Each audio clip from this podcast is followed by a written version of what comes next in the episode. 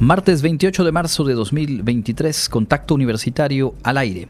39 personas migrantes murieron a causa de un incendio en la estación del Instituto Nacional de Migración en Ciudad Juárez. Estudiantes de nivel bachillerato de la UADI destacan en convocatoria internacional para impulsar los empleos verdes. Platicaremos con el doctor Aurelio Sánchez Suárez para conocer los detalles de la convocatoria al curso Liderazgo por un México Mejor. Y el ingeniero Juan Vázquez Montalvo nos comparte la perspectiva del calor y la sequía en Yucatán para las próximas semanas. Con esta y más información, arrancamos Contacto Universitario.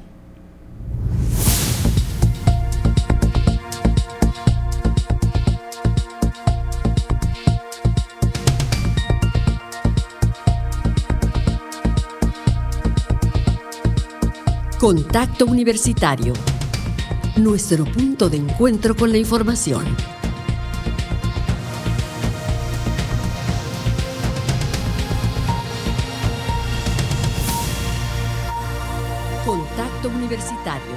Muy buenas tardes, buenas tardes amigas y amigos, qué gusto darles la bienvenida a esta emisión de martes de Contacto Universitario. Mi nombre es Andrés Tinoco con la asistencia técnica de Norma Méndez en las frecuencias radiofónicas y de Ángel Zip en la operación del Facebook Live. Le invito a quedarse con nosotros. Vamos a compartir, como hacemos de lunes a viernes, toda la información que se ha generado en la WADI y también lo que ocurre a nuestro alrededor.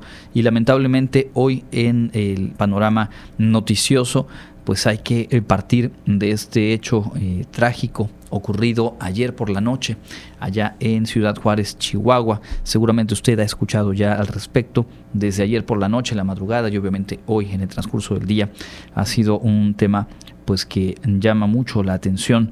Al menos 39 migrantes murieron en la estación migratoria del Instituto Nacional de Migración de Ciudad Juárez, Chihuahua, tras registrarse anoche un incendio.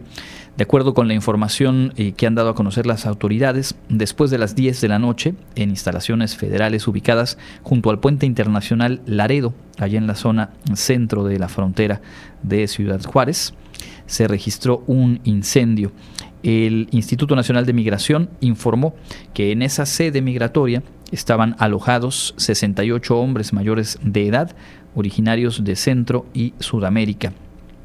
Horas antes de que se, presentara este siniestro, que reitero cobró la vida de 39 personas, el día de ayer, después del mediodía, personal del Instituto Nacional de Migración realizó un operativo en diferentes cruceros de Ciudad Juárez con el objetivo de retirar a niñas, niños y adolescentes, al parecer hijos de personas migrantes, eh, quienes estaban en estos eh, cruceros vendiendo dulces o pidiendo ayuda económica pues, para su subsistencia.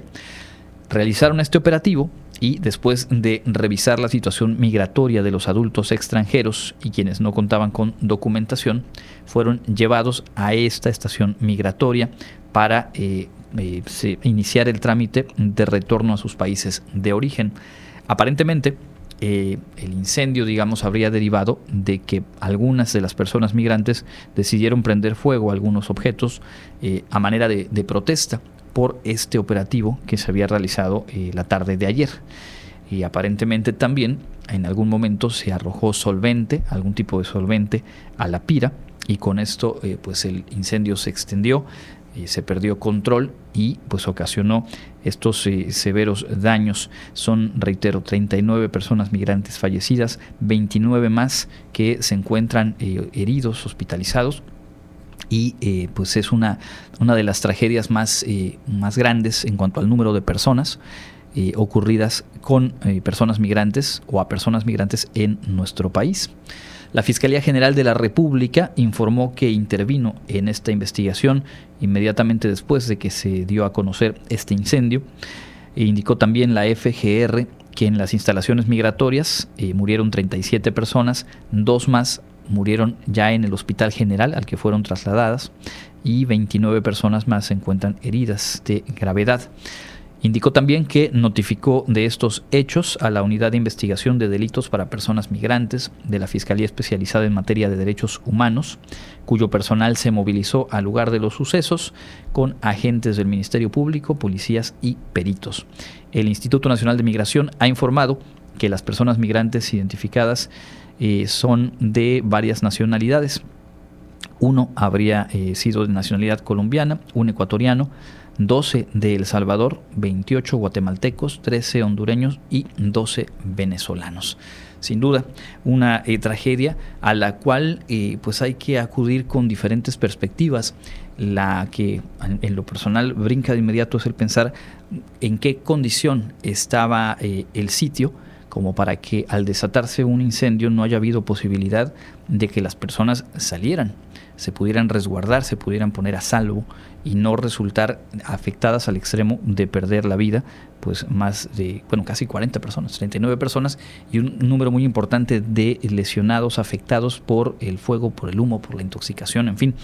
Eh, es un sitio al cual se había llevado a estas personas migrantes para eh, resguardarlos y para iniciar trámites que los devolvieran a su país de origen en una política que ha sido eh, pues ya eh, instalada durante varios años en la frontera de nuestro país y que tiene casos como este, no en cuanto a, los daños, sino a, las, eh, pues, los operativos que redundan o que resultan en trasladar a personas migrantes a estos centros de retención, a estos espacios de albergue, en los cuales podrían eh, permanecer durante semanas, meses, eh, viviendo obviamente en condiciones que no son las óptimas, pero que además de ello se haya tenido una serie de circunstancias que llevaran al hecho de que ante un incendio fuera de control no pudieran evacuar y no pudieran eh, ponerse a, a guardia o buen resguardo, pues es realmente de llamar la atención. Un asunto que no debería pasar inadvertido, digamos, a la perspectiva con cierta sensibilidad por los derechos humanos y atender a un problema, a un reto, un desafío como lo es la migración en esta, eh, en esta zona del mundo y en esta época de, de la vida. Así que bueno. Regresaremos con otros asuntos nacionales, por supuesto, lamentando este hecho ocurrido ahí en Ciudad Juárez y pues vamos con la información universitaria. Le cuento que alumnas y alumnos de nivel medio superior de la UADI destacan en el certamen International Students SCI Competition el impulso a los llamados empleos verdes. El Novelo Puerto, alumna de la Unidad Académica de Educación Virtual de la UADI, calificó como finalista durante la edición del International Student Essay Competition on Green Jobs, competencia cuyo objetivo fue dar a conocer el punto de vista de las juventudes respecto a cómo piensan que pueden recibir un mejor apoyo y oportunidades para tener un éxito en el mercado de empleos verdes. Además, Brandon Kimpuga, alumno de la Unidad Académica de Bachillerato con Interacción Comunitaria, Jimena Vázquez Montero de la Escuela Preparatoria 2 y Carelli Akekoji de la UABIC resultaron acreedores a mención honorífica. Estos cuatro jóvenes de la Universidad Autónoma de Yucatán representaron a México en la edición 2023 de la competencia. Con esta actividad se busca que los jóvenes aporten ideas mediante ensayos escritos sobre talleres de actividades verdes, apoyo financiero, prácticas, así como becas, ferias de empleo verde, estímulo de la familia, profesorado y sociedad, entre otros temas. International Student Side Competition on Green Jobs tiene la finalidad de crecer en la oferta de empleos que contribuyan a la conservación, restauración y mejora de la calidad del medio ambiente en cualquier sector económico. En dicha convocatoria se recibieron 1.215 ensayos pertenecientes a 227 instituciones educativas de 62 países diferentes, de los cuales destacaron 433. Con esta actividad, el sistema de educación media superior de la UADI continúa fomentando la internacionalización y participación de los estudiantes con diferentes experiencias que enriquecen y amplíen su perspectiva global sobre temas de vanguardia y con relevancia social. Con información de Jensi Martínez para Contacto Universitario, Jorge Moré pues magnífica participación de estos estudiantes de nuestra universidad, competencia en el nivel internacional. En otros asuntos, la Facultad de Derecho de la UADI invita a participar en el curso taller Amparo Indirecto. Karen Clemente nos tiene los detalles. Como parte de la oferta académica que ofrece la Facultad de Derecho de la UADI, se invita a todos los estudiantes de la licenciatura en Derecho con plan de estudios MELLA y anteriores a ser parte del curso Taller Amparo Directo en la modalidad Actualización de Licenciatura y opción a titulación del periodo enero-junio 2023. Este curso se desarrollará en modalidad presencial los días sábado 22 y 29 de abril, 6 y 13 de mayo y 3 de junio, en horario de 8 de la mañana a 2 de la tarde a cargo del licenciado Juan Pablo Goff Millet. Los requisitos para ser parte de este curso en la opción de actualización de licenciatura son ser egresados de la Facultad de Derecho, haber acreditado al 100% el plan de estudios, incluyendo prácticas profesionales y servicio social, contar con carta de pasante o carta promedio y su comprobante de pago, así como el formato de inscripción completo.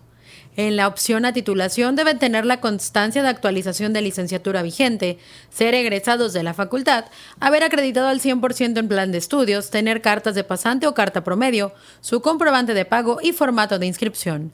Para más información, pueden comunicarse a la Coordinación de Educación Continua de la Facultad al teléfono 982-7856, 982-2942, extensión 72116.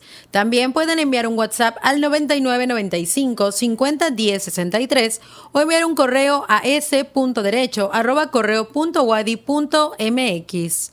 Para Contacto Universitario, Karen Clemente. Bueno, y cambiamos de tema. La Universidad Autónoma de Yucatán cuenta desde el mes de enero con la Dirección General de Vinculación Universitaria. Clarisa Carrillo retomó parte de lo que charlamos ayer con el maestro Aureliano Martínez y nos preparó esta nota. La reciente creación de la Dirección General de Vinculación Universitaria de la Universidad Autónoma de Yucatán responde a una recopilación de información que se obtuvo entre la comunidad universitaria y el cambio importante que se ha dado en cuanto al financiamiento en el área de educación superior, declaró su director general Aureliano Martínez Castillo. En entrevista, el titular de esta dirección detalló que con esta área se busca la vinculación con los sectores sociales, productivos y de servicios, como lo son cámaras, agrupaciones, egresados, gobierno y empresas, para dar un servicio en conjunto y obtener recursos para la universidad. Actualmente se encuentran trabajando en detectar las áreas de oportunidad con las que cuentan las facultades que integran la UADI para reforzar y obtener nuevas vinculaciones. Detectamos que cada dependencia, cada facultad tiene áreas de oportunidad. Entonces, buscar en cada dependencia universitaria, en cada facultad de la UADI, en qué son buenos, en qué pueden vincularse hacia afuera, dar un servicio a la comunidad prestar algo interesante que, esté demandando la sociedad yucateca y, en, ese, en ese contexto puede generar recursos. Agregó que esta dirección trabaja también en el área de educación continua de cada facultad para que ésta se refuerce y se dé a conocer entre la sociedad y comunidad universitaria. Entonces estamos reforzando en la universidad como parte del trabajo de, la, de esta este, Dirección de Vinculación Universitaria la educación continua. Otra que estamos trabajando fuertemente es el área de captación de recursos. Allá afuera hay mucho dinero que, está, que apoya universidades. Está la Rockefeller, la MacArthur, la Ford, la Clinton, eh, la, hay un montón de, de, el Banco Mundial, hay un montón de entidades, eh, eh, bancos de todo tipo, empresas que tienen proyectos, que tienen fundaciones a nivel internacional, que están apoyando universidades. Pero pues hay que, hay que aprender a hacer, a, llegar, a meter proyectos que nos puedan patrocinar eh, actividades propias de la universidad. Martínez Castillo adelantó que actualmente la dirección a su cargo se encuentra trabajando con la empresa Quequén, la cual creará próximamente cinco unidades de inserción social y universitaria en el interior del Estado, donde brindarán servicios de odontología, psicología, enfermería y medicina a personas de bajos recursos. Y la UADI aportará con estudiantes de práctica o servicio social. Para Contacto Universitario, Clarisa Carrillo.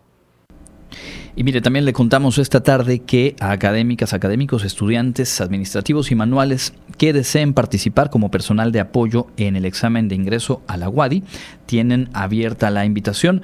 El plazo para registrarse concluye el 28 de abril. De este 27 de mayo y hasta el próximo 28 de abril, las personas interesadas en participar como personal de apoyo en el examen de ingreso a licenciatura 2023 podrán realizar su registro en la página www.ingreso.wadi.mx en la sección Selección de personal. Para poder ser parte de este proceso deben contar con disponibilidad de tiempo para asistir los días 17 y 18 de junio a la aplicación del examen. Para quienes son nuevos en este proceso deberán registrarse en el apartado Selección de personal, brindar todos sus datos y documentación requerida. Si son asignados llegará a sus correos electrónicos una clave que deben ingresar para confirmar su documentación. Los interesados deben presentar credencial para votar vigente, fotografía reciente, comprobante de estudios y comprobante de experiencia. Todos deben tener un peso máximo de 2 megabytes. En caso de que sus documentos sean validados, podrán participar en la capacitación virtual, que será del 22 al 26 de mayo, y la elección de la sede de examen, que será el 31 de mayo. Para este proceso se requieren las siguientes figuras.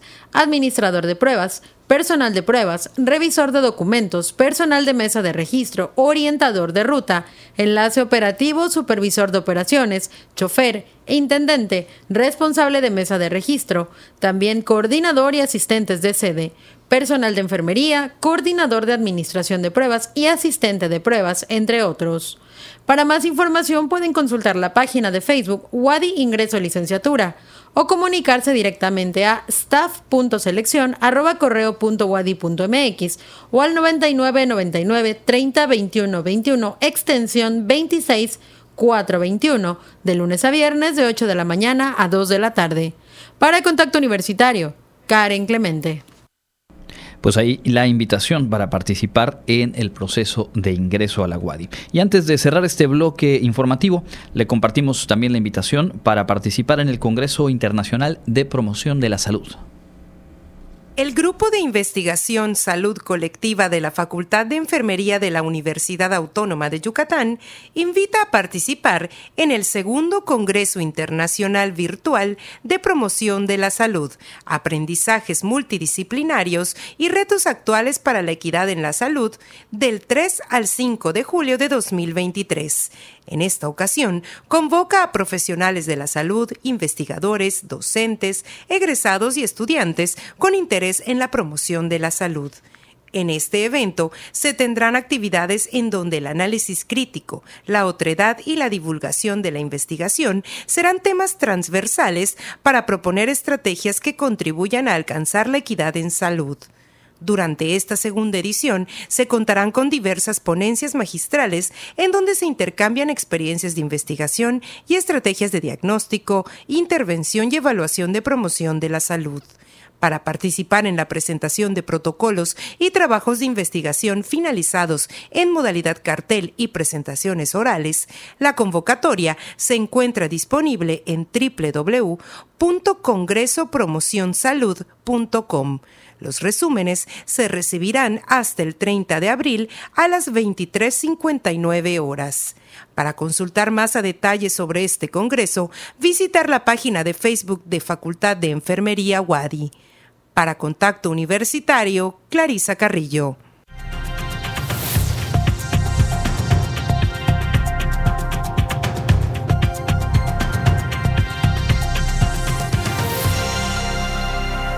Continuamos en contacto universitario a través de las frecuencias de Radio Universidad y saludamos a quienes se suman y nos acompañan a través de los espacios digitales de nuestra universidad. En nuestro espacio de entrevista de hoy nos da mucho gusto recibir al doctor Aurelio Sánchez Suárez, titular de la Unidad de Ciencias Sociales del Centro de Investigaciones Regionales, doctor Hideyo Noguchi. Doctor, bienvenido, muy buenas tardes. Muy buenas tardes, gracias por la invitación. Bueno, pues hoy lo que nos eh, convoca a compartir es eh, pues todos los detalles de una eh, convocatoria que está ya cerca a cerrar, pero a la cual vale mucho la pena sumarse y participar. Este curso denominado Liderazgo por un México Mejor. ¿De qué se trata a grandes rasgos, digamos, como, como principio, este curso y cómo se, se configuró para estar ahora ya abierta la, la, convocatoria? Sí, bueno, desde el año pasado el Colegio Mexicano de Negocios eh, financia lo que es ese proyecto para poder buscar líderes en México. Entonces, eh, hace un convenio con el Colegio de México para poder eh, lanzar la convocatoria e impartir el curso que se va a dar. Y el Colegio de México, a su vez, busca a las principales universidades dentro del país para que ayuden en la promoción de la difusión de la convocatoria. Eso fue el año pasado, tuvimos este, una primera edición de nuestra región que corresponde lo que es eh, Yucatán, Campeche, Quintana Roo, Tabasco y Veracruz, pues hubo seis, eh, seis participantes que estuvieron, tres de Yucatán precisamente fueron el mayor número que, participó. Y este año se vuelve a abrir la, convocatoria, es una convocatoria que busca líderes en, en lo que es México y convoca a los egresados de cualquier disciplina. hay un límite nada más de la edad, este, de, no de edad, del tiempo en que, egresó, eh, egresaron, obtuvieron el título de, la licenciatura, pero está abierto a todos, todos los, egresados de todas las disciplinas de estos cinco estados para la región que corresponde. Y nosotros como universidad somos los que estamos a cargo de dar toda esta difusión en todos los estados, aclarar dudas que tienen este, los interesados, pero principalmente principalmente promocionarlo entre todos nuestros egresados. Tenemos muchísimos egresados y hubo muy pocos participantes el año pasado. Esperemos que este año haya más eh, interesados. Una mayor respuesta. Entonces, egresados de cualquier programa de estudios, de cualquier institución de educación superior, eh, por lo pronto aquí en Yucatán y bueno, en toda la región, atendidos en este caso con este vínculo al cual la UADI eh, pues está abocada.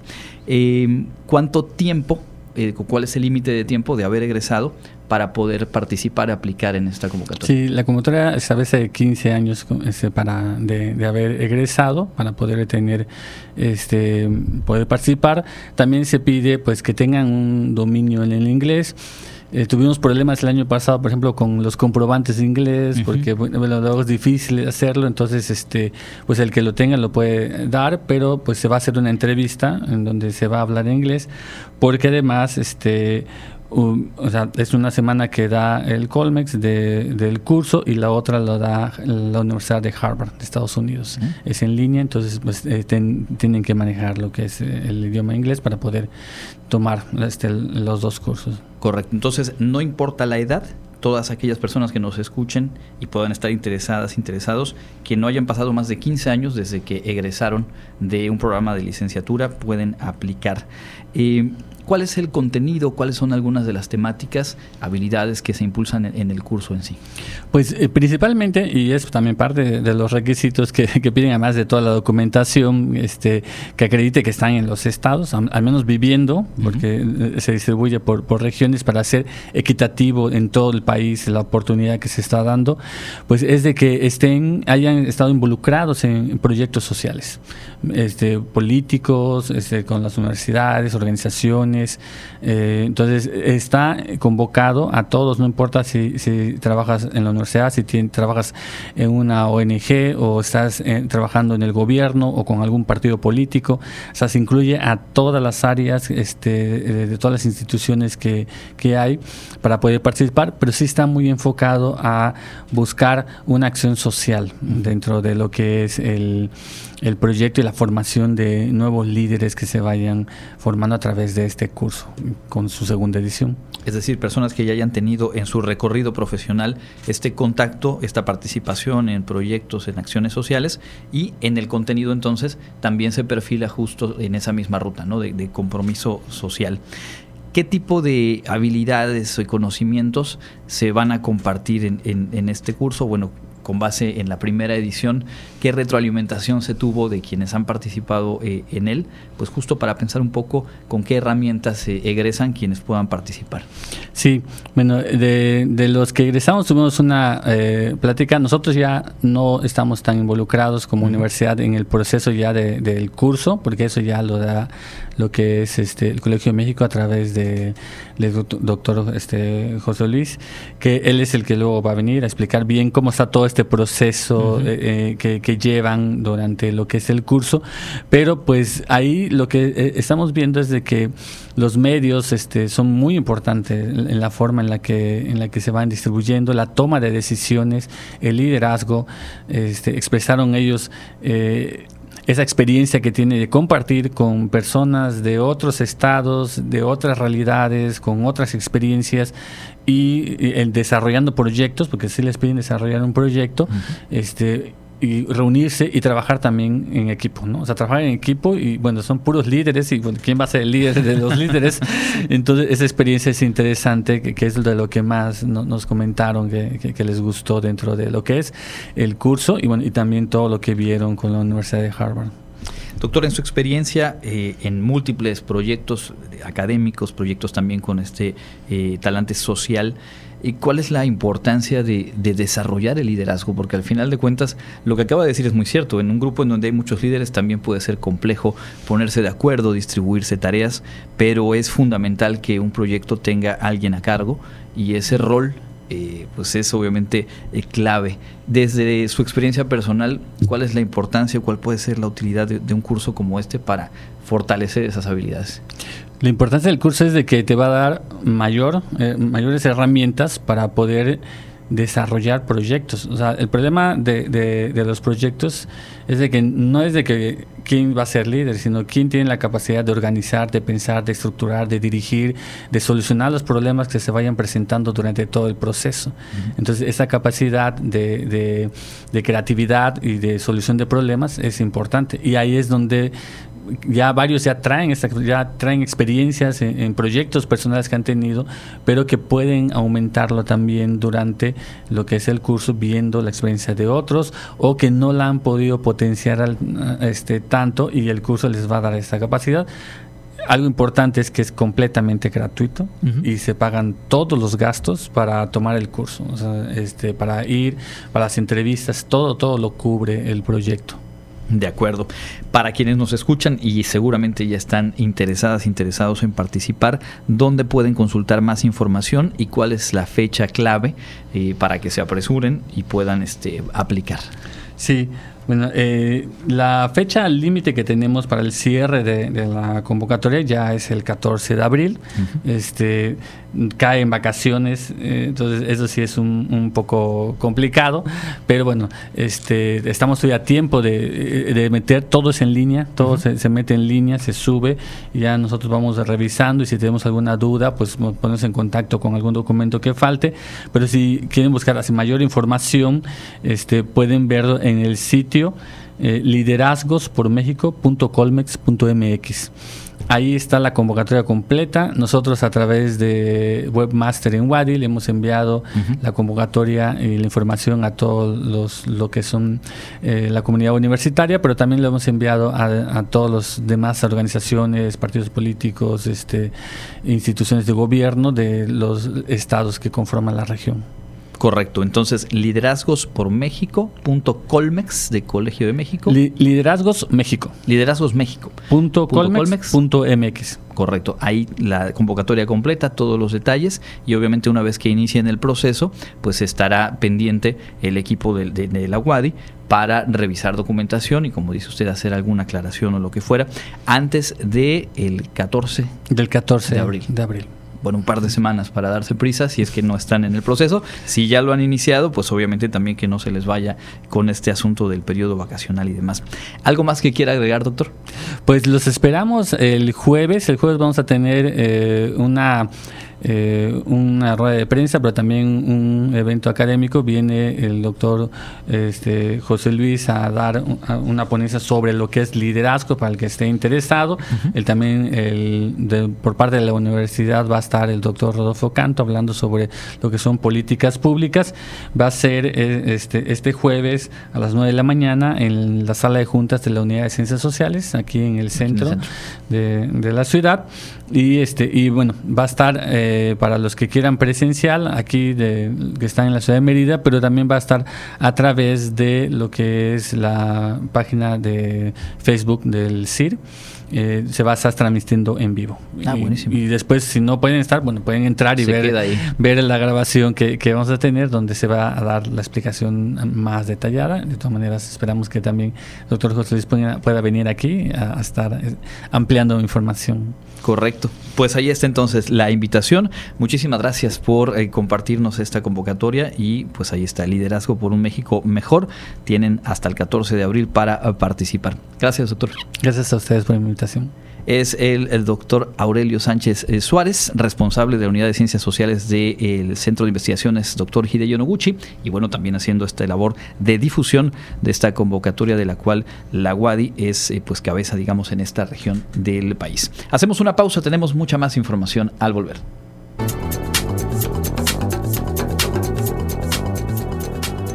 Información del Comité Institucional para la Atención de los Fenómenos Meteorológicos Extremos de la UADI. Para hoy martes 28 de marzo se espera tiempo estable, ambiente de caluroso a muy caluroso y de muy caluroso a caluroso en extremo durante el día, con cielo de mayormente despejado a medio nublado, con viento del sur y del sureste y del este y sureste en la costa. Asimismo se espera una sensación térmica de entre 45 a 47 grados Celsius, con humedad mínima de entre 30 a 35% en las primeras horas de la tarde. Los pronósticos para el día de hoy por zona para el estado de Yucatán, Mérida centro y oeste con temperatura máxima de 37 a 39 grados y mínima de 22 a 24 grados Celsius con cielo mayormente despejado para la costa con temperatura máxima de 33 a 35 grados y mínima de 22 a 24 grados Celsius con cielo despejado. Sur y sureste con temperatura máxima de 37 a 39 grados y mínima de 19 a 21 grados Celsius con cielo medio nublado. Este y noreste con temperatura máxima de 35 a 37 grados y mínima de 21 a 23 grados Celsius con cielo medio nublado. Para Contacto Universitario, Jorge Moreno. Contacto Universitario, nuestro servicio informativo en radio.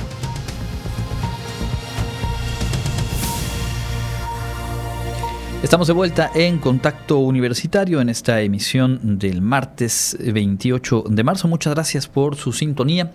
Tenemos un poco más adelante la información internacional y también, por supuesto, la agenda universitaria. Vamos a platicar también con el ingeniero Juan Vázquez Montalvo, meteorólogo de la universidad, para conocer pues eh, cómo pintan las próximas dos semanas, las próximas tres semanas y en general pues esta temporada de calor y sequía en la cual prácticamente pues ya estamos entrando de lleno. Antes de todo esto vamos a compartirles lo más relevante de la información local.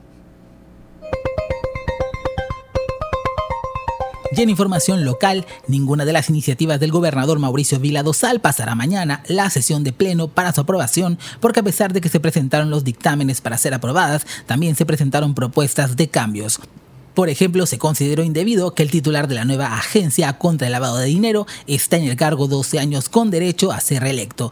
En la iniciativa para dotar de manera constitucional a la Fiscalía General de un presupuesto propio y autonomía técnica y de gestión total, presentaron propuestas las diputadas Vida Gómez Herrera de Movimiento Ciudadano, Alejandra Novelo Segura de Morena y Jesús Pérez Bayote del PAN.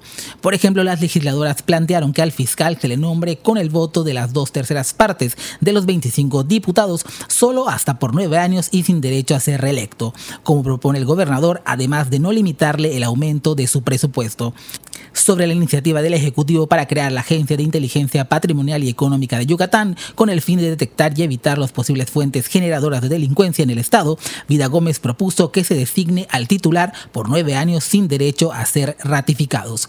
Alejandra Novelo pidió que sea solo por seis años sin derecho a ser ratificado, mientras el mandato estatal propone que sea por 12 años y con derecho a una ratificación.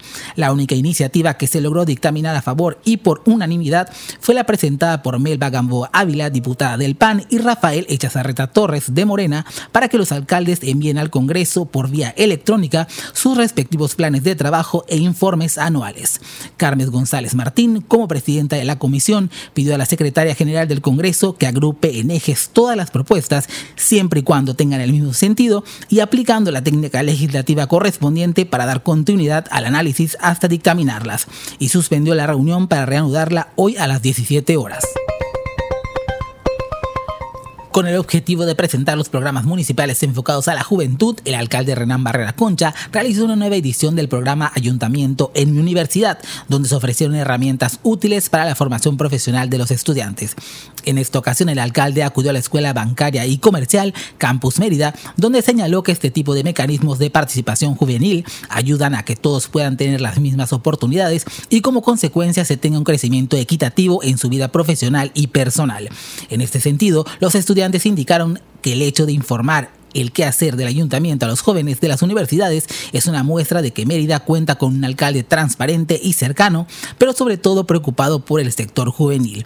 En su ponencia, Barrera Concha expuso ante los jóvenes los resultados que han tenido los programas Ver por Mérida en tu universidad, Computadora en tu casa, Bolsa de Trabajo Juvenil, Megapuntos Verdes, Sé parte de los 100 y Micromer, así como las acciones municipales en materia deportiva, cultural, obra pública y seguridad.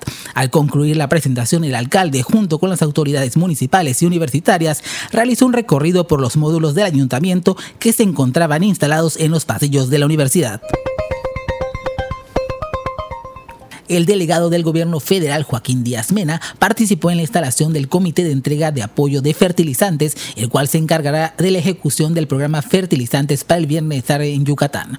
Con este programa se beneficiará a más de 35 mil productores del campo yucateco y aproximadamente 2.600 toneladas de fertilizante se distribuirán en diversos municipios. En próximas fechas se anunciará la forma en que se entregará este apoyo durante abril a quienes formen parte del programa Producir para el Bienestar el delegado comentó que esta operación se efectuará en coordinación con Segalmex, personal de SADER y la Secretaría del Bienestar. Los servidores de la nación se encargarán de convocar a los productores del campo a las diversas sedes que se instalarán en varios puntos de la entidad donde se entregarán los fertilizantes. Se darán hasta 600 kilos por productor de acuerdo con la cantidad de hectáreas que tengan sembradas. Para Contacto Universitario, Jorge More. Continuamos en contacto universitario y estamos ya enlazados vía telefónica con el ingeniero Juan Vázquez Montalvo, meteorólogo del Centro Institucional para la Atención de Fenómenos Meteorológicos Extremos de la UADI, y a quien como siempre nos da mucho gusto saludar. Le agradecemos eh, su tiempo y bienvenido, ingeniero. Hola, muy buenas tardes a todos, sobre todo a los radioescuchas de Radio Universidad. Para mí es un gusto pues estar con ustedes nuevamente pues, para comentar cosas que suceden con el tiempo y el clima. A sus órdenes. Gracias, ingeniero. Pues eh, cuéntenos eh, ¿Cómo, ¿Cómo, pinta esta temporada? Siempre cuando se aproximan por ahí los periodos vacacionales hay un interés adicional por conocer, por anticiparse un poco y en general aquí en nuestro estado, lo sabemos, pues estamos ya enfilándonos a, la temporada de calor y ya nos había usted dicho a inicios de año que en este año habrá eh, una sequía más acentuada de lo ocurrido previamente. Cuéntenos, por favor. Claro que sí, pues como se había comentado en la anterior entrevista, se está cumpliendo hasta ahorita el, pronóstico que se había dado a través de los modelos matemáticos de predicción, que se anticipaba pues una sequía y una temporada de calor bastante fuerte para este año 2023. Todo eso pues dado y motivado pues principalmente porque estamos yendo hacia el fenómeno del niño. El fenómeno de la niña que nos afectó tres años desde el 2020 hasta el 2023, hasta poco acabó, en febrero acabó, pues estuvo provocando que hubiera lluvias y las temporadas de calor y de sequía no fueran tan fuertes. De hecho, el año pasado no tuvimos prácticamente pues sequía, solamente 15 días de temporadas muy altas, eh, de perdón, de temperaturas muy altas que fue a principios de mayo. Fuera de eso la pasamos bastante bien, hubo bastantes frentes fríos que dejaban lluvias y eso hizo pues que el monte prácticamente se mantuviera verde y con eso se evitó muchos, muchos incendios el año pasado. Y el 21, por allá anduvimos, el 20 no, el 20 subieron muchos incendios previo a la llegada de los tres ciclones que provocaron sobre todo inundaciones en buena parte de la península de Yucatán, sobre todo en Campeche y Yucatán. Pues este año ya estamos en la sequía y en la temporada de calor y salvo los dos eh, frentes fríos que llegaron la semana pasada que con sus lluvias, hay que decirlo y reconocerlo, aliviaron bastante pues la sequía que estaba comenzando. El monte volvió a quedar verde, no verde así exagerado, pero al menos volvió a verdear. Pero eh, solamente, desgraciadamente no fue para todo el estado, fue para la parte oeste, sobre todo del estado de Yucatán. La parte este y la parte sureste no tuvo el beneficio de estas lluvias tan importantes y ahí ya, pues nuevamente ahí ya comenzaron otra vez los incendios, ya se han desatado nuevamente prácticamente en toda zona esa y pues eso también va a regresar nuevamente a la zona de nosotros en una semana más cuando mucho va a secarse todo y lo que acaba de ya pues va a volver eh, combustible para los incendios que van a empezar nuevamente a darse, sobre todo en Semana Santa.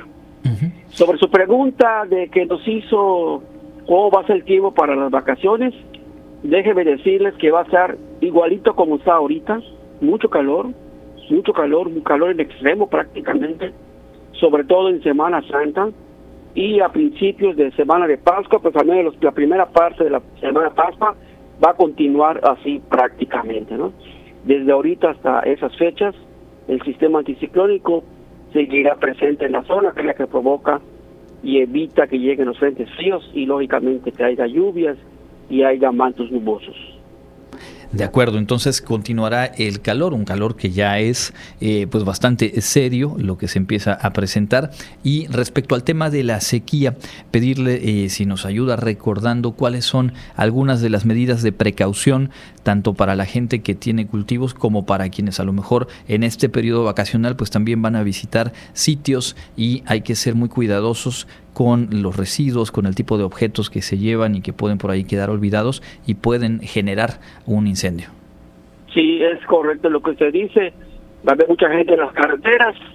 Para la gente que va a viajar, pues evitar tirar colillas de cigarro encendidas, evitar también tirar botellas de cristal para que no haya el efecto de lupa, no tirar basura también para no contribuir a, a que haya más combustible eh, también hacer fogatas en el monte, evitar hacer fogatas, evitar también quemar basura, que es una costumbre muy arraigada en los poblados del interior del estado y en las colonias, pues algo algo pobres acá en Mérida, que la gente quema basura en sus patios, eso puede provocar incendios por el viento del sur y sureste que va a estar presente prácticamente y eso puede salirse de control. La quema de milpas, pues es trabajar de acuerdo al calendario que ya fue establecido por el gobierno del estado para quemar su milpa, porque ahí está concentrada la ayuda en caso de que salga de control algunos de estos estas quemas que van hacen los campesinos, sobre todo de la zona centro, sur, sureste y oeste del estado de Yucatán. Se acostumbra mucho la tumba y quema de la milpa y por las cuestiones de salud, pues estar bien hidratados, tomar mucha agua, eh, mucha gente vaya a las playas, no asolearse más de dos horas continuas, eh, no hacer ejercicio entre 11 y 4 de la tarde para evitar el golpe de calor, eh, usar ropa clara, gorra, sombrero, sombrilla, bloqueador número 30, cuidar el estado de los alimentos que estamos consumiendo, mantenerlos en lugares frescos, usar bloqueador número 30, creo que ya lo dije, pues si no lo dije, pues aquí, aquí se los digo, usar bloqueador número 30, estar al pendiente de los niños y los ancianos, sobre todo de los niños. Eh, mucha gente acostumbra llenar sus piscinas o también estar en la playa con los niños y descuidan a los peques por estar conversando con los amigos, con los compadres. Hay que recordar que antes de los dos frentes fríos que llegaron la semana pasada, había habido muchos accidentes con niños, inclusive con muertes. Había niños fallecidos que aparecían flotando en las piscinas. Cuidar muchos detalles de no perder vista a los peques y pues esas son las recomendaciones básicamente que se dan para estas temporadas de mucha sequía, ¿no? Descuidar las mascotas igual, que tengan agua, estén en lugares frescos y regalar un trace de agua a la mascota de la calle que no tiene donde tomar agua. También si pueden hacer eso se les va a agradecer grandemente. Y también en sus muros pongan algún balde de agua para los pajaritos porque ellos también van a sufrir de esta sequía que viene fuerte, como le dije, debido pues a los primeros efectos de vamos a la tendencia del niño y vamos a la tendencia del niño que ya debería estar con nosotros en el mes de junio, pues el niño sí es lo que provoca menos ciclones tropicales, pero también provoca menos lluvias y provoca más sequía, ¿no? De hecho, no esperamos que se rompan récords eh, con las temperaturas que se van a presentar. El récord que tenemos para Yucatán es para la ciudad de Mérida de 43.6 grados que ocurrió el 26 de abril del 2015 y la máxima histórica para el estado de Yucatán se registró en el poblado de Santa Elena con 49 grados Celsius el 28 de abril también del año 2015. Fuera de esos récords, eh, no ha habido otra que se les acerque, se han quedado cuando mucho en 42. Debido al cambio climático, por lo general nos no tenemos la tendencia de llegar a, tan altas temperaturas para alcanzar de igualar los récords, sino más bien ah, tenemos la tendencia a que sean demasiados días con temperaturas iguales o cercanas a 39 y 40 grados, que eso ya de por sí es un peligro para la salud de los seres humanos, prácticamente andar demasiados días con esas temperaturas. Antiguamente, ¿qué pasaba? Antiguamente en mayo se presentaba un 15 días, 3 semanas con esas temperaturas, en donde inclusive se alcanzaban récords desde la última quincena de, abril, porque la parte más fuerte, me decía, va a ser del 15 de abril hasta que empiece a llover. Esa es la parte más fuerte. Y antiguamente en esas fechas se daban temperaturas muy, altas. De hecho, antes de que sucediera en el 2015, había la temperatura de 43.1 récord que dominó desde el 30 de abril de 1971. Luego se va a presentar otro 30 de abril de 1991 y otro 17 de abril de 1998. Y para Centro para América 43.5 el 27 de mayo del 2009 hasta que sucedió eso en el 2015 de 43.6.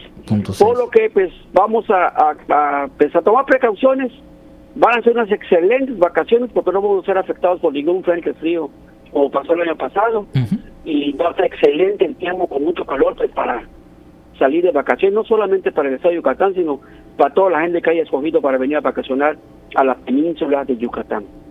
Correcto, pues eh, muy puntual, como siempre, muy completa la, perspectiva que nos comparte y estoy seguro que quienes nos escuchan toman nota. Recordamos, siempre viene bien recordar cuáles son las medidas de prevención, tanto para los incendios como también las que tienen que ver con el cuidado de nuestra salud. Un panorama favorable en cuanto a las vacaciones de playa y sol, mucho sol y mucho calor, pero que implica también eh, pues la responsabilidad de cuidarnos y de cuidar a los nuestros. Ingeniero, ¿Algo más que quiera usted agregar? Claro que sí, eh, para las personas que sientan que tienen los síntomas de golpe de calor, como son temperaturas muy altas, calentura, dolor de cabeza, mareos y ganas de vomitar, eh, inmediatamente pidan un servicio médico. Si estuvieron mucho tiempo en el sol y se sienten así, acudan a un servicio médico para evitarles el golpe de calor y no traten de ustedes mismos tratar de controlarse, porque si no es bien atendido, pues lógicamente el golpe de calor viene un infarto y la gente puede fallecer si no es atendida por un servicio médico. Por eso vamos a evitar que suceda esta situación. Lamentablemente ya hace poco hubo una persona que falleció, un adolescente del oriente del estado, que estaba haciendo ejercicio a las 12 del día, jugando con los amigos y pues desgraciadamente en la escuela falleció. ¿no? Por lo que vamos a evitar ese tipo de cosas que pueden darse en esa temporada de calor y sequía que es muy diferente a lo que había, había ocurrido en los últimos dos años, cuando menos estamos acostumbrados a eso. Correcto, pues eh, totalmente atendible y como siempre nuestro agradecimiento ingeniero por esta disposición de participar con nosotros y de informar a nuestra audiencia. No, al contrario, el, el, gusto es mío, sobre todo porque es para la Universidad Autónoma de Yucatán y pues para que sea pues, para mi alma mater lo que se necesite estoy a su completa disposición. Muchísimas gracias. Es el ingeniero Juan Vázquez Montalvo, meteorólogo del Centro Institucional para la Atención de Fenómenos Meteorológicos Extremos de la UADI y pues nuestro especialista de cabecera en estos temas. Tomamos nota de la información y avanzamos a presentarles ahora lo más destacado del ámbito internacional.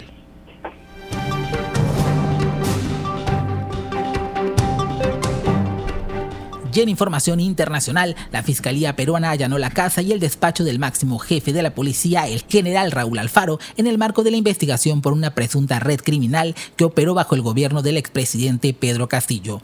Uniformados acompañados por el fiscal Luis Martínez, ingresaron en la vivienda y en la oficina del oficial dentro del comando en el centro de Lima, según medios locales. Por su parte, el general todavía no se ha pronunciado sobre la orden de registro que emitió el Poder Judicial en las últimas horas. Alberto Otorola, jefe de el gabinete de Perú informó que la administración de Dina Baluarte va a tomar una decisión el día de hoy. El domingo el programa informativo Cuarto Poder difundió una fotografía en la que se ve al Faro en una celebración junto al español Jorge Hernández, ex asesor de inteligencia de Castillo y detenido dentro de las investigaciones por la red criminal que supuestamente encabeza el exmandatario.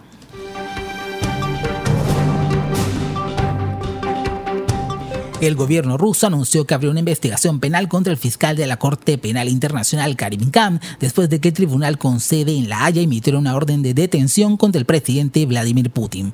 El comunicado detalló que esta investigación se basó en la decisión ilegal de solicitar el arresto del presidente Putin. El comité ruso argumenta que Khan inició un procedimiento penal contra una persona notoriamente inocente, combinado con la acusación ilegal de haber cometido un delito grave o especialmente grave. El fiscal también es acusado de preparar un ataque contra un representante de un Estado extranjero, precisa el documento. Según el Comité de Investigación ruso, el procedimiento penal es claramente ilegal ya que no hay motivos de responsabilidad penal. Anteriormente, Dmitry Preskov, vocero del Kremlin, insistió que Moscú no reconoce la competencia del tribunal. Varias escuelas en Bulgaria cerraron por segundo día consecutivo debido a amenazas de bomba lanzadas por teléfono y correo electrónico. La mayor parte de las amenazas recibidas el martes fueron dirigidas a planteles en la capital Sofía y en los puertos de Varna y Burgas sobre el Mar Negro. Los estudiantes fueron evacuados durante 24 horas y la policía entró a los edificios en busca de explosivos. De momento no se ha hallado ninguna bomba, dijeron autoridades. El ministro del Interior, Iván Demersiev, indicó que agencias policiales en Europa y Estados Unidos están ayudando a Bulgaria a dar con la fuente de las amenazas. Surgieron amenazas similares en otros países europeos, indicó. Las amenazas surgen en momentos en que Bulgaria se prepara para las elecciones el domingo. La mayoría de los centros de votación están ubicados en escuelas. Yavor Kolev, un experto en delitos cibernéticos, opinó que las amenazas probablemente vinieron de un grupo de hackers involucrados en extremismo político. Las autoridades búlgaras planean reevaluar los protocolos para analizar amenazas potenciales antes de proceder a evacuar instituciones públicas. Para Contacto Universitario, Jorge More. Sigue en contacto. Búscanos en Spotify y otras plataformas de podcast como Contacto Universitario Wadi. Son las 14 horas con 55 minutos y mire, revisando ahora mismo la actualización en algunos portales informativos, nos vamos encontrando con que hace unos minutos se da a conocer que el secretario ejecutivo del INE, Edmundo Jacobo, informó que presentó su renuncia al consejero presidente Lorenzo Córdoba, efectiva a partir del próximo 3 de abril, que es la misma fecha en la que concluye el cargo de la actual presidencia y cuando se renovarán, como decíamos ayer, eh, cuatro de los eh, consejeros en el Instituto Nacional Electoral.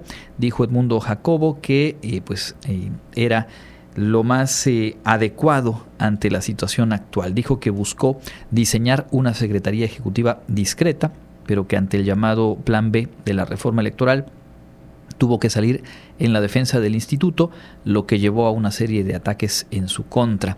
Dijo que eh, se ha llegado a decir que tiene 30 años en el instituto, lo cual es mentira, y que la notoriedad que sin buscar ha adquirido constituye un impedimento desde su punto de vista para continuar desempeñando con discreción y eficacia las actividades propias de la Secretaría Ejecutiva del INE, por lo cual dijo, considero que es momento de retirarme. Edmundo Jacobo, a quien eh, habían eh, removido de su cargo a partir de la aprobación y entrada en vigor de este llamado Plan B, que después una decisión judicial restituyó en el cargo y que fue eh, ampliamente celebrado, vehementemente celebrado por el propio Lorenzo Córdoba y por quienes integran el Consejo del INE. Y pues ahora, a la vuelta de unos días, dice que ya las condiciones no son favorables para continuar en el encargo y que a partir del 3 de abril pues da un paso al costado. Ahí pues lo que hace cuestión de minutos se hizo eh, noticia y que aquí le informamos obviamente con puntualidad.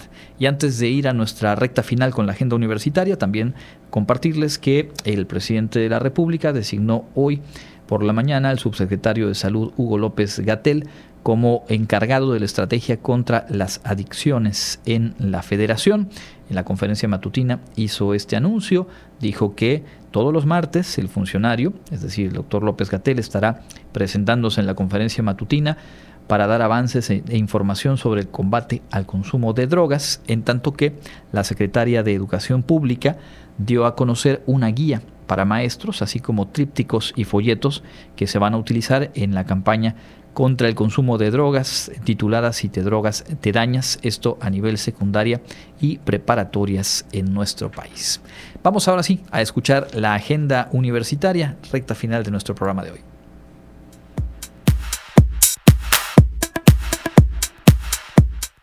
Amigos, ya estamos listos con la información de la agenda universitaria. La Facultad de Enfermería de la Universidad Autónoma de Yucatán, a través de la Unidad de Posgrado e Investigación, le extiende una cordial invitación a la sesión del Seminario de Investigación Miércoles Conciencia este 29 de marzo a las 11 horas, donde se compartirá el tema La violencia de género en las familias durante la pandemia COVID-19 a cargo de la maestra Ariana Rodríguez González, del Centro de Investigaciones y Estudios de Género. Más información en la página Enfermería Wadi. La Universidad Autónoma de Yucatán, a través del Centro de Investigaciones Regionales Dr. Hideyo Noguchi, Unidad de Ciencias Biomédicas y la Universidad Autónoma de Nuevo León, invita al evento académico Primeras Jornadas de Charlas sobre la enfermedad de Chagas en México a realizarse en modalidad virtual y de modo gratuito los días 21 y 28 de abril del presente año. Más información la podrás tener en la página de Facebook Sir Wadi. ¿Te gustaría ser donador de Fundación Wadi AC y no sabes cómo? Pues aquí te dejamos el correo y el teléfono para apoyar a que más estudiantes continúen y concluyan sus estudios. El correo es fundacionwadiac.gmail.com o el teléfono 9992 68 57 17, de lunes a viernes de 9 a 4 de la tarde. Sigamos compartiendo el orgullo de ser Wadi. En el marco del Día Internacional de la Visibilidad Transgénero, les invitamos a participar en el conversatorio Vida, Historia y Futuro hacia la inclusión de las personas trans que se llevará a cabo el viernes 31 de marzo a las 10 de la mañana en el auditorio de la Facultad de Ciencias Antropológicas de esta casa de estudios. Esto ha sido lo más relevante de la agenda universitaria. Mi nombre es Fabiola Herrera Contreras, Comunicación Digital, Audiovisual e Identidad. Muchas gracias a Fabiola y antes de irnos también consignar que la ONU a través de su secretario general Antonio Guterres ya se manifestó también por esta tragedia, la muerte de 39 migrantes en el incendio de un albergue en Ciudad Juárez, Chihuahua, lo que comentábamos al inicio del programa. Antonio Guterres se mostró profundamente entristecido pidió una investigación exhaustiva sobre el caso y ofreció sus condolencias a las familias de las personas que perdieron la vida en este sitio. Eh, el gobierno de México ha afrontado críticas de diferentes organizaciones de derechos humanos, tanto en México como en el extranjero, por haberse eh, plegado a políticas estadounidenses y desplegar a más de 20.000 elementos de las Fuerzas Armadas en las fronteras para tareas migratorias. Y un dato con el cual cerramos hoy en esta nota que publica el diario Milenio. Según organizaciones civiles mexicanas, el año pasado, 2022, fue el año más trágico para migrantes, personas migrantes en México, pues habrían perdido la vida 900, 900 murieron en el intento de cruzar sin documentos desde eh, México hacia los Estados Unidos.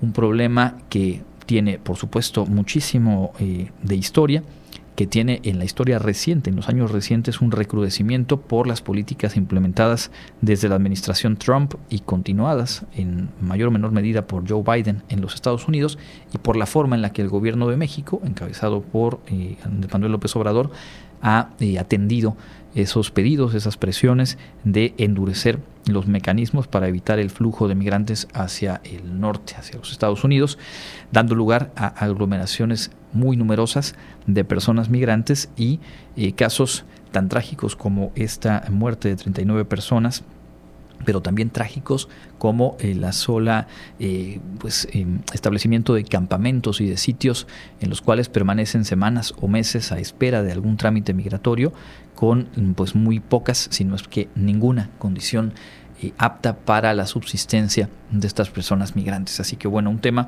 al que no hay que perder de vista y al que ante un hecho tan contundente y tan trágico como el de anoche, deberíamos como sociedad preguntarnos justamente cuál es la actitud que el país, desde las instituciones de gobierno, pero también nosotros como ciudadanas, ciudadanos, eh, podemos tomar o debemos tomar ante un fenómeno que es global, pero que a México, por su ubicación geográfica, obviamente le atraviesa eh, con toda fuerza, como lo es la migración humana.